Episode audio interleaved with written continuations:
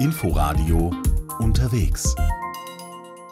Hallo und herzlich willkommen zu Unterwegs zu einer Reise nach Nordfrankreich. Ich bin Tina Witte. Der französische Küstenstreifen des Ärmelkanals ist die Opalküste. Der Name ist abgeleitet von der blau-grünen Wasserfärbung. Künstler haben sich früher von dem besonderen Licht dort begeistern lassen und Touristen schätzen bis heute die feinen Sandstrände. Aber die Region hat noch viel mehr zu bieten.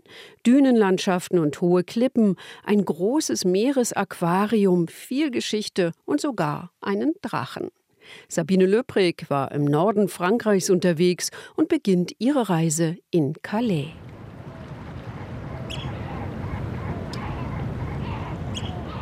Der Himmel ist dicht bewölkt, ein frischer Wind weht. Ganz bestimmt kein Wetter für den Strand. Dennoch warten am Ende von Calais neu gestalteter Strandpromenade einige Grüppchen vor einer Art Lagerhalle. Darin verbirgt sich ein Besuchermagnet der nordfranzösischen Stadt, nämlich ein mehrere Meter hohes Wesen, das zunächst ziemlich furchteinflößend wirkt.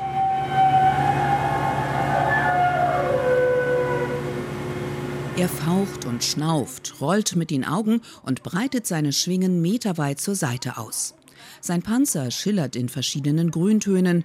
Geradezu unheimlich langsam dreht er den Kopf zur Seite, um seine Betrachter besser mustern zu können. Der Drachen von Calais kommt wie eine Figur daher, die gerade einer Sage oder einem Märchenbuch entsprungen sein könnte. Seit fast zwei Jahren gehört er zu den Attraktionen der nordfranzösischen Stadt am Ärmelkanal, erzählt Stéphane Ribeiro von der Compagnie de Dragon. Natürlich fragt man sich, was hat ein solcher Drachen denn mit Calais zu tun? Die Idee stammt vom Künstler und Szenografen François de la Rosière, der nach einer neuen kulturellen Komponente für Calais und die Belebung des Stadtraums suchte. De la Rosière kam mehrfach nach Calais, durchstreifte die Stadt und fand, dass es bereits die Elemente Meer, Wind, Gezeiten und Erde gibt. Da fehlte eigentlich nur noch das Feuer. Und dafür steht jetzt unser Drachen, der vermutlich aus unterirdischen Verließen entkommen ist und nun die Menschen an der Strandpromenade begeistert. Die aufwendige Konstruktion des Drachens in den Ateliers der Compagnie des Machines à Nantes hat rund zwei Jahre gedauert. Und es war schon ein besonderer Moment, als der Drachen auf dem Schiffsweg, also über das Meer, nach Calais kam. Der Meeresdrachen macht sich mehrmals täglich auf einen Erkundungsgang über die Strandpromenade. Oder sollte man besser sagen, auf eine Fahrt? Denn der Drachen ist auf einem Radlader mit wuchtigen Reifen montiert und trägt zudem auf einer Aussichtsplattform auf seinem Rücken mehrere Dutzend Gäste Huckepack. Ein solcher Ausflug ist ein Erlebnis, schon allein, weil das Untier mit den ihm begegnenden Passanten interagiert.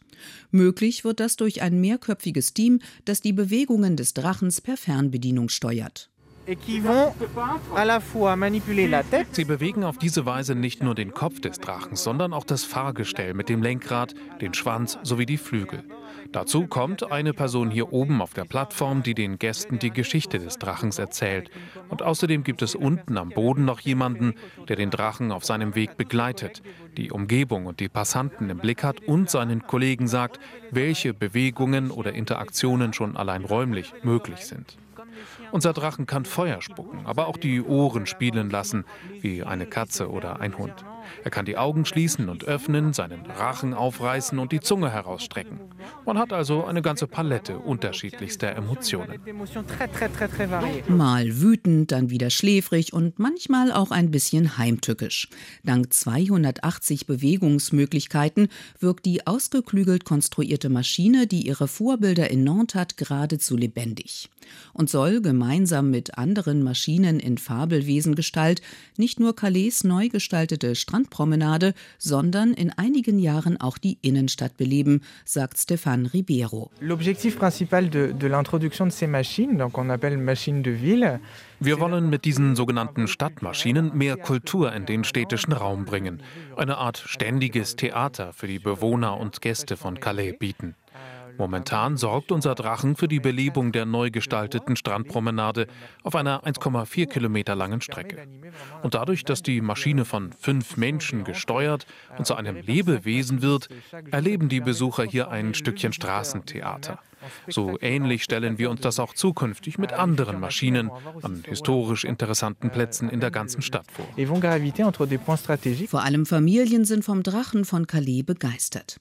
Er sorgt seit 2021 dafür, dass die Hafenstadt nicht nur im Zusammenhang mit Flüchtlingscamps am Strand Erwähnung in der Presse findet.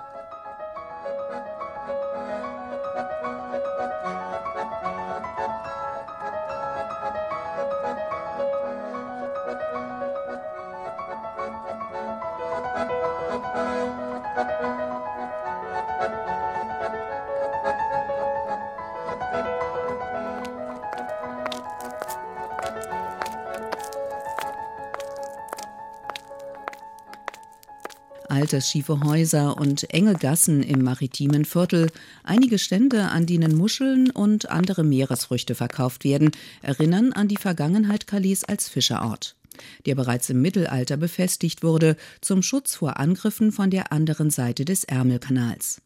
Im 14. Jahrhundert belagerte die Armee des englischen Königs Edward II. die Stadt. Nach elf Monaten wollten die Bürger kapitulieren. Edward forderte als Zeichen der Unterwerfung das Leben mehrerer angesehener Einwohner und die Schlüssel der Stadt. Sechs Männer waren bereit, sich für ihre Stadt zu opfern, wurden dann aber begnadigt. Auguste Rodin setzte ihnen mit seiner berühmten Bronzeskulptur Die Bürger von Calais ein Denkmal, das heute den Platz vor dem Rathaus schmückt. François Lurette vom Office de Tourisme. Die Übergabe der Bürger von Calais im Jahr 1347 an die englischen Belagerer war ein sehr wichtiges Ereignis und der Beginn einer 200-jährigen Präsenz der Engländer in der Stadt. Die Skulptur kam allerdings wesentlich später, nämlich im Jahr 1895. Die Stadt Calais hatte sie bei dem damals berühmtesten Bildhauer Frankreichs in Auftrag gegeben, Auguste Rodin. Ein weiteres wichtiges Kapitel in der Geschichte der Stadt, ihre Entwicklung im 19. Jahrhundert zum Standort der Textilproduktion, vor allem für die Herstellung von Spitze. Im 19. Jahrhundert kamen viele Engländer nach Calais, um hier in den Ateliers für die Produktion von Spitze zu arbeiten. Sie brachten auch die ersten Maschinen zur Herstellung des feinen Gewebes mit, das war 1816. Handarbeit war weiterhin sehr wichtig, aber diese Arbeitskräfte aus Nottingham besaßen das Know-how, mit den ersten entwickelten Maschinen umzugehen und führten diese hier ein. Natürlich war das anfangs alles noch recht bescheiden, aber um 1840, 1850 nahm das gewaltig an Fahrt auf. Das Städtchen Saint-Pierre gleich neben Calais, wo die meisten Manufakturen waren, wuchs enorm. Zu Beginn des 20. Jahrhunderts hatte die Produktion von Spitze in Calais ihren Höhepunkt erreicht. Die Stadt hatte damals etwa 55.000 Einwohner und man geht davon aus, dass 20.000 Menschen von der Spitze lebten, sei es direkt oder indirekt. Nach wie vor sind die früheren Textilfabriken und Ateliers, meist Backsteinbauten, unschwer im Stadtbild auszumachen. Das allerdings gilt nicht für das Musée de la Dentelle et de la Mode, das Besucher mit einer metallen schimmernden Fassade und einem lichtdurchfluteten Atrium empfängt. Ein modernes Entree für einen historischen Bau, erklärt Sophie Roos vom Museum, das nämlich in einer ehemaligen Spitzenfabrik untergebracht ist. Ein Backsteingebäude aus den 1870er, 80er Jahren, so wie es sie in Calais damals in vielfacher Ausführung gab. Und ein Gebäude, das fast wie ein kleines Schloss daherkommt. In die drei Stockwerke nämlich geht es über die Wendeltreppen in den Türmen. Vous avez deux tours de chaque côté. Euh, es gibt an jeder Seite einen Turm, der quasi ein Treppenhaus ist. Auf diesem Weg gelangten die Arbeitskräfte in die Werkstätten. Im Erdgeschoss waren die Geschäfte untergebracht, denn Kunden mussten natürlich nicht die Treppen hinauf, um Spitze zu kaufen. In der ersten und zweiten Etage wurde produziert und in der obersten Etage gab es Lagerräume, beziehungsweise fanden hier Vorarbeiten statt. Und schon geht es hinein in die ersten Ausstellungssäle, die der Geschichte der Herstellung von Spitze durch die Jahrhunderte hinweg gewidmet sind. Vor dunklem Hintergrund und in perfekt ausgeleuchteten Vitrinen sind Kostbarkeiten in Szene gesetzt, die einst die Gewänder von adligen oder sehr wohlhabenden Bürgerinnen schmückten, unterstreicht Museumsguide Sophie Roos. Euh, depuis la première vitrine jusqu'à la dernière, en fait, on évolue à travers les siècles et les styles de dentelle. Von der ersten bis zur hintersten Vitrine durchlaufen wir ein Stück Modegeschichte. denn der jeweilige Stil entsprach immer dem Zeitgeschmack. Hier haben wir ein Beispiel aus der Renaissance und auch ein Modell, wie es die Arbeiterinnen nach Hause bekamen. Denn damals arbeitete jede dieser Kunsthandwerkerinnen zu Hause. Der sogenannte Kolporteur holte die fertigen Stücke ab und vergab neue Aufträge, verkaufte die Spitze zu horrenden Preisen an adlige oder sehr wohlhabende Bürgersfrauen. In dieser Vitrine haben wir ein Stückchen Spitze aus der Zeit Ludwigs des 13., also vom Anfang des 17. Jahrhunderts. Es wurde zusätzlich noch bestickt. Wir sprechen hier von acht bis zehn Arbeitsstunden für einen Quadratzentimeter. Logisch, dass die Spitze aus dieser Epoche ein Zeichen für Reichtum war, den man zur Schau trug. Dass sich die Produktion der kostbaren Spitzen bis ins 17. Jahrhundert hinein in Italien konzentrierte, gefiel dem französischen Sonnenkönig Ludwig XIV. so gar nicht. Er beauftragte seinen Finanzminister Colbert, in mehreren französischen Städten wie Alençon Manufakturen aufbauen zu lassen. Die beschäftigten in ihrer Hochzeit bis zu 10.000 Menschen. Mit der Industrialisierung änderten sich die Arbeitsbedingungen. Maschinen ermöglichten die Herstellung von Massenware, die in die ganze Welt exportiert wurde wie es in einer Spitzenfabrik Ende des 19. Jahrhunderts ausgesehen und wie es sich angehört haben könnte, das erleben Besucher in der von gusseisernen Säulen gestützten Produktionshalle, wenn einer der historischen Webstühle angeworfen wird. Auch wenn die mechanischen Webstühle dafür sorgten, dass nun große Mengen des gleichen Musters in der immer gleichen Qualität gefertigt werden konnten, war Handarbeit weiterhin ein wichtiger Faktor in der Spitzenproduktion. Welche Arbeitsschritte nötig waren, bis die Kragen, Bordüren oder Volants schließlich in den Handel gingen, erklärt uns Museumsguide Sophie Roos. Denn schließlich musste die Spitze gereinigt werden, weil die Maschinen auf dem Gewebe Rückstände von Graphit oder Schmierfett hinterließen. Und bevor das Reinigen begann, wurde die Spitze ausgebessert, denn es gab immer wieder kleine Makel, die repariert werden mussten. Dann schließlich wurde die Spitze vielleicht gefärbt, in einer oder in mehreren Farben, alles in allem ein ziemlich aufwendiger Prozess mit zig Arbeitsschritten. Mit dem Rattern der Webstühle im Ohr und den Bildern von Kostbarkeiten aus Spitze im Kopf geht es hinaus, wo ein frischer Wind weht. Unsere Reise führt uns nun fast parallel zur sogenannten Opalküste vorbei an den De Cap. Der Küstenabschnitt zwischen der sogenannten grauen und der weißen Nase ist 23 Kilometer lang, gilt als einer der schönsten in Nordfrankreich und ist auch deshalb ein Grand Site de France. Eine außergewöhnliche Landschaft, die Schutzraum für viele Vogelarten ist und in der man von Aussichtspunkten bei schönem Wetter eine gute Sicht bis hinüber nach England hat. Eine Dreiviertelstunde dauert die Fahrt an Dünen und kleinen Dörfchen vorbei, dann ist Boulogne-sur-Mer erreicht. Gleich neben dem Yachthafen, in dem Segel- und Ausflugsboote auf den leichten Wellen schaukeln, strahlt ein futuristisch wirkendes Gebäude fast schneeweiß im Sonnenlicht. Nausicaa ist das größte Meeresaquarium Europas, in dessen riesigen Becken unter anderem verschiedenste Hai- und Rochenarten und auch ein riesiger Manta leben. Die Einrichtung ist nicht nur eine der meistbesuchten Attraktionen im Norden Frankreichs, sondern auch engagierter Akteur im Bereich Artenschutz. Das erfahren Besucher bei einer Tour mit dem Aquariologen Dominique Malvois der seine Gäste zunächst an den sogenannten Plage, den Strand führt. So nennen die Mitarbeiter scherzhaft den Bereich rund um die Oberfläche des 60 Meter langen Hauptbeckens. Von hier aus werden die Tiere gefüttert. Hier steigen auch die Mitarbeiter zu ihren täglichen Tauchgängen ins Wasser. Les, les poissons aussi leurs habitudes avec les soigneurs. Natürlich haben sich die Fische an ihre Pfleger gewöhnt, die sie ja regelmäßig füttern. Wie stark sie mit den Menschen interagieren, hängt aber von der jeweiligen Art ab. Manche ziehen sich zurück, wenn ein Taucher im Becken ist, andere fühlen sich aber angezogen, zum Beispiel von den Sauerstoffbläschen. Man hat dann fast den Eindruck, dass sie mit ihnen spielen. Unser Manta beispielsweise kommt immer dicht an die Taucher heran und dreht geradezu Loopings, um mit den Sauerstoffblasen zu schwimmen. Auf der oberen Ebene des Aquariums befindet sich nicht nur der Zugang zum Ozeanbecken, dort sind auch eine ganze Reihe kleinerer Tanks untergebracht.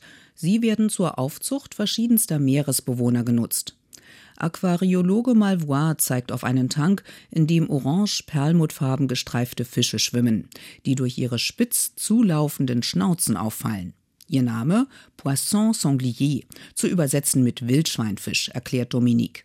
Die Exemplare im Tank seien noch als Eier aus dem Aquarium von La Rochelle gekommen, wurden hier großgezogen und sollen später einmal Bewohner des Ozeanbeckens von Nausicaa werden. Bei anderen Arten sei das erklärte Ziel, ihren in der Natur zurückgegangenen Bestand durch Zucht im Aquarium wieder aufzustocken.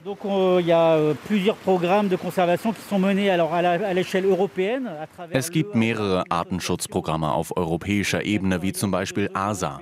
Dort arbeiten Aquarien und Zoos in verschiedenen Ländern zusammen. Außerdem gibt es eine ganze Reihe informeller Projekte, bei denen es auch darum geht, herauszufinden, wie verschiedene Spezies in Aquarien nachgezüchtet werden können, um sie später auszuwildern und den Bestand wieder zu erhöhen. Für vom Aussterben bedrohte Arten steht zum Beispiel der Gitarrenrochen, der eigentlich im Mittelmeer beheimatet, aber fast ausgestorben ist. Wir koordinieren hier ein europäisches Programm, das sich schon seit Jahren um eine Nachzucht dieser Tiere bemüht, aber es bleibt schwierig. Außerdem kümmern wir uns hier besonders um die sogenannten Zebrarochen. Da haben wir ein Pärchen, das hat letztes Jahr Nachwuchs bekommen und auch dieses Jahr sieht es gut aus. Das ist eine wunderbare Nachricht, da diese Rochen in der Natur quasi fast verschwunden sind. Dominique könnte noch so einiges hinter den Kulissen von Europas größtem Meeresaquarium zeigen, doch wir sind in der Altstadt von Boulogne-sur-Mer mit Corinne verabredet.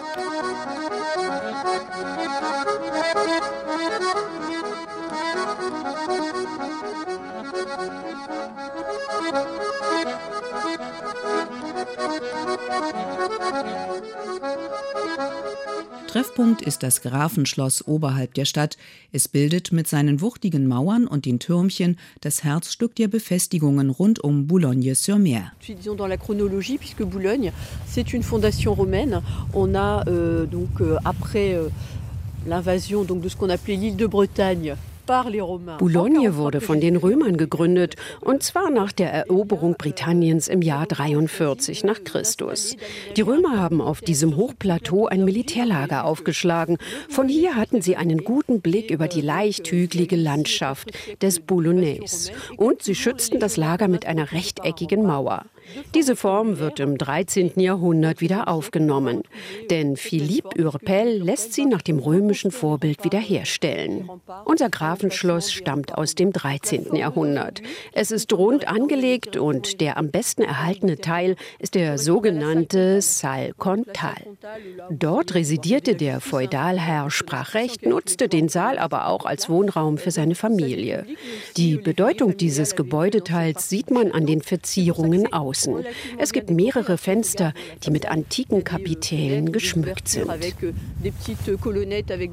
Heute ist das ehemalige Schloss des Grafen von Boulogne, Philippe Urpel, ein außergewöhnliches Museum.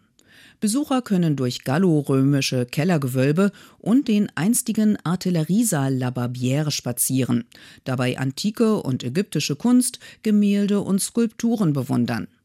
Dafür reicht die Zeit heute leider nicht, denn Corinne will ihren Gästen noch einiges in der Stadt zeigen.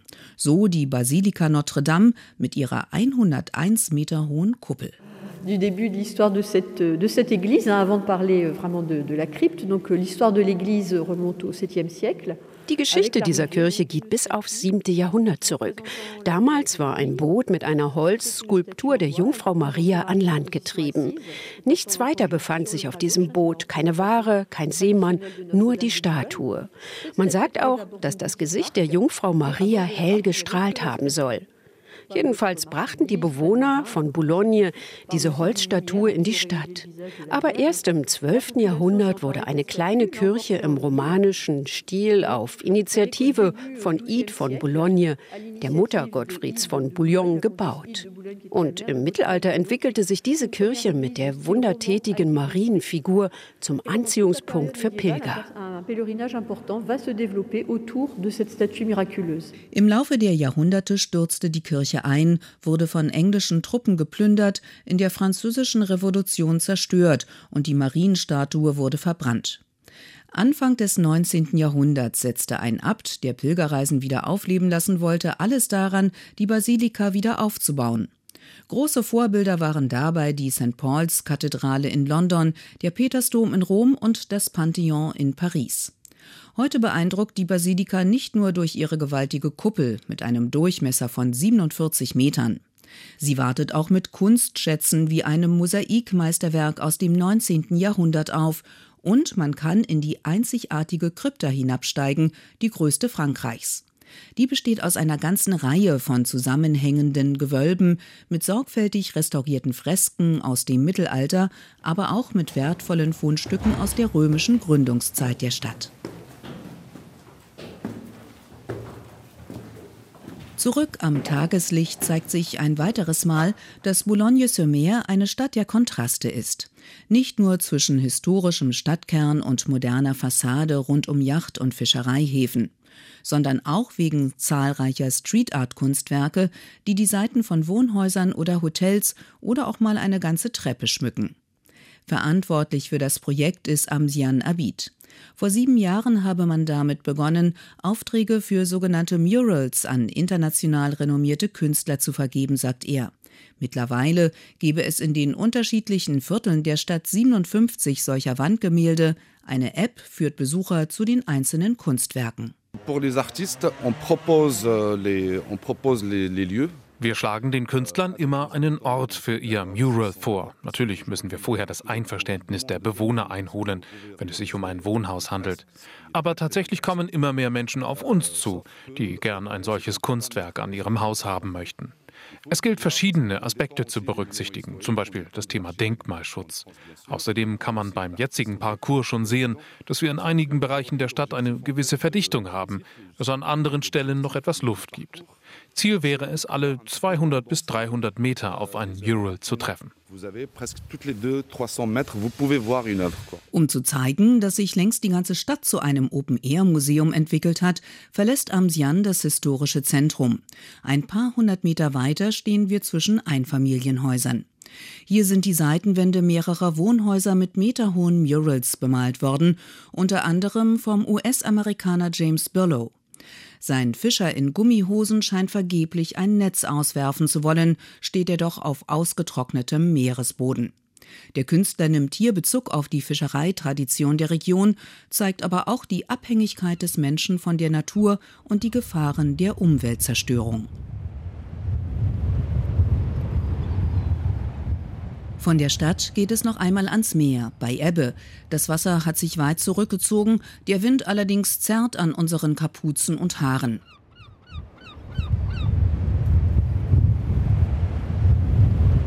Miriam Pont ist bereits im Watt unterwegs, mit einem Netz und einem kleinen Löffel.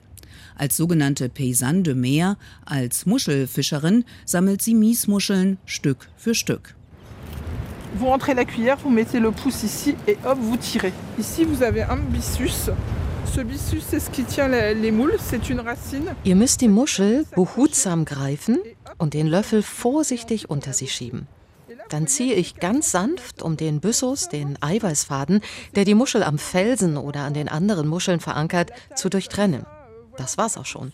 Ich darf nur Muscheln ernten, die mindestens vier Zentimeter lang sind. Und um das schätzen zu können, schaue ich von oben. Ist sie in etwa daumenbreit, dann hat sie eine Länge von mindestens vier Zentimeter. Fünf Kilo Muscheln darf jeder Bewohner der Region sammeln. Darüber hinaus benötigt man eine Lizenz. Miriam Pont ist mit dem Sammeln der Miesmuscheln groß geworden. Mit ihrer Großmutter sei sie schon als kleines Mädchen ins Watt gegangen und jedes Mal stolz mit ihrer Ausbeute nach Hause gekommen, erzählt sie. Dort wurden die Muscheln dann gekocht, jedes Mal sei das ein Festessen in großer Familienrunde gewesen. Auch heute geht Miriam Pont regelmäßig zur Muschelernte ins Watt bei Boulogne-sur-Mer, verkauft die Mul dann auch an einem Stand in Calais. Und sie setzt sich dafür ein, dass die jahrhundertealte Tradition weiter lebendig bleibt. Deshalb nimmt sie im Sommer Besucher mit zur Muschelernte. Im Anschluss gibt's dann immer ein Essen mit Meeresfrüchten am Strand. Euh, ich möchte mich nicht nur dafür engagieren, den Muschelbestand zu erhalten, sondern auch dieses Kulturerbe weiterzugeben. Das ist mir sehr wichtig und ich möchte es mit anderen teilen.